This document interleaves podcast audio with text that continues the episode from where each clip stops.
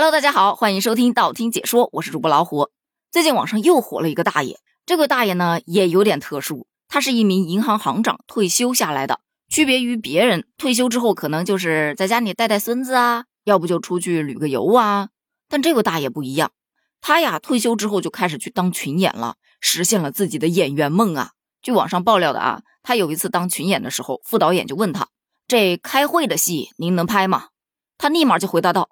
我这辈子没干别的，就开会了。开会是我的本专业，我知道什么时候该笑，什么时候该皱眉，什么时候该点头。我立马就感觉画面感来了，真真是属于本色出演了。据这位大爷粗略的掐指一算，已经拍过了差不多两百七十一次戏，从二零一六年到二零二零年。演过太医，演过医生，演过工程师，演过科学家，演过心理医生，还演过老神仙。而且他还参演过冯小刚导演的《我不是潘金莲》，凭借实力出演了一名老干部，拍了四天，每天三百块，也就是说四天的时间赚了一千二百块呀。由于他出演的角色大多数都是董事长，所以呢被圈里人戏称为“董事长专业户”。据他自己所称，自己早早就开始筹划退休生活了。他从来没觉得自己已经退休过，他只是换了一份工作，圆了自己的表演梦。我是真心的觉得，退休之后可以去实现自己人生的梦想，是一件特别特别美妙的事情。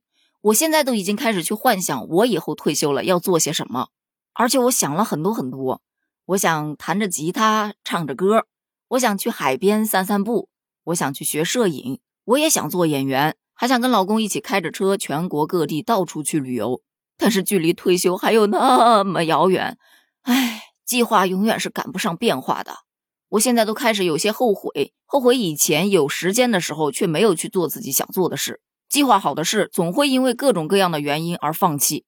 记得我跟我老公刚结婚那会儿，我们就约定好了，每年要带着孩子出去旅游一次。刚开始孩子出生的时候，觉得孩子太小了，经不住旅途的奔波，等孩子大点再去吧。好，孩子能走了，哎，身体状况也不错了。结果老公的工作又处在上升期，非常非常的忙，根本请不下来假。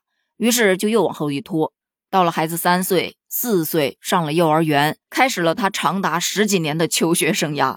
我们就开始盘算着，那要不不影响孩子学习，咱们暑假去吧。结果暑假没等来，等来了疫情。这疫情在家一待就是三年的时间，别说出去旅游了，我周边游我都没怎么游过。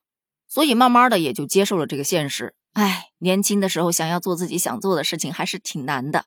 你只能说把孩子养大了，等到他们独立了，哎，咱们退休了，才真真正正的有时间去实现自己那还没有来得及实现的梦想。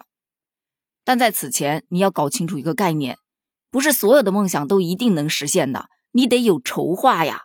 就比方说这个大爷，他为什么可以圆自己的表演梦呢？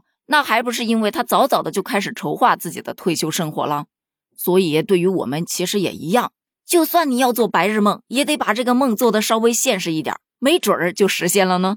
而这个规划也分为好多个方面，比方说身体方面，你如果想要去实现梦想，你没有一个好的身体怎么实现？正所谓身体是革命的本钱，也是一切的基础嘛。所以如果要好好的享受自己的退休时光，那必须得有一个健康的体魄。其次。多少得存点钱吧，多攒些钱，多少能让人更踏实一点的去生活，而不是节衣缩食的生存。另外，对于你自己喜欢的东西，你首先你要去摸个底啊，你要知道从哪个地方能进去啊。说白了就是去摸一摸它的门道。你还得有一个好的心态，毕竟接受一个新的事物，它就会产生一个新的社交圈。你是否做好了这个准备呢？当然还有其他的各个方面。其实真的，详细制定一个符合自身实际的规划，你可以让自己的晚年生活过得既充实又精彩，何乐而不为呢？那么今天的问题来了，你有畅想过自己老年之后要去做些什么吗？你有什么样的梦想是现在没有办法实现，可以留到以后去实现的呢？欢迎在评论区留言哦，咱们评论区探讨一下，拜拜。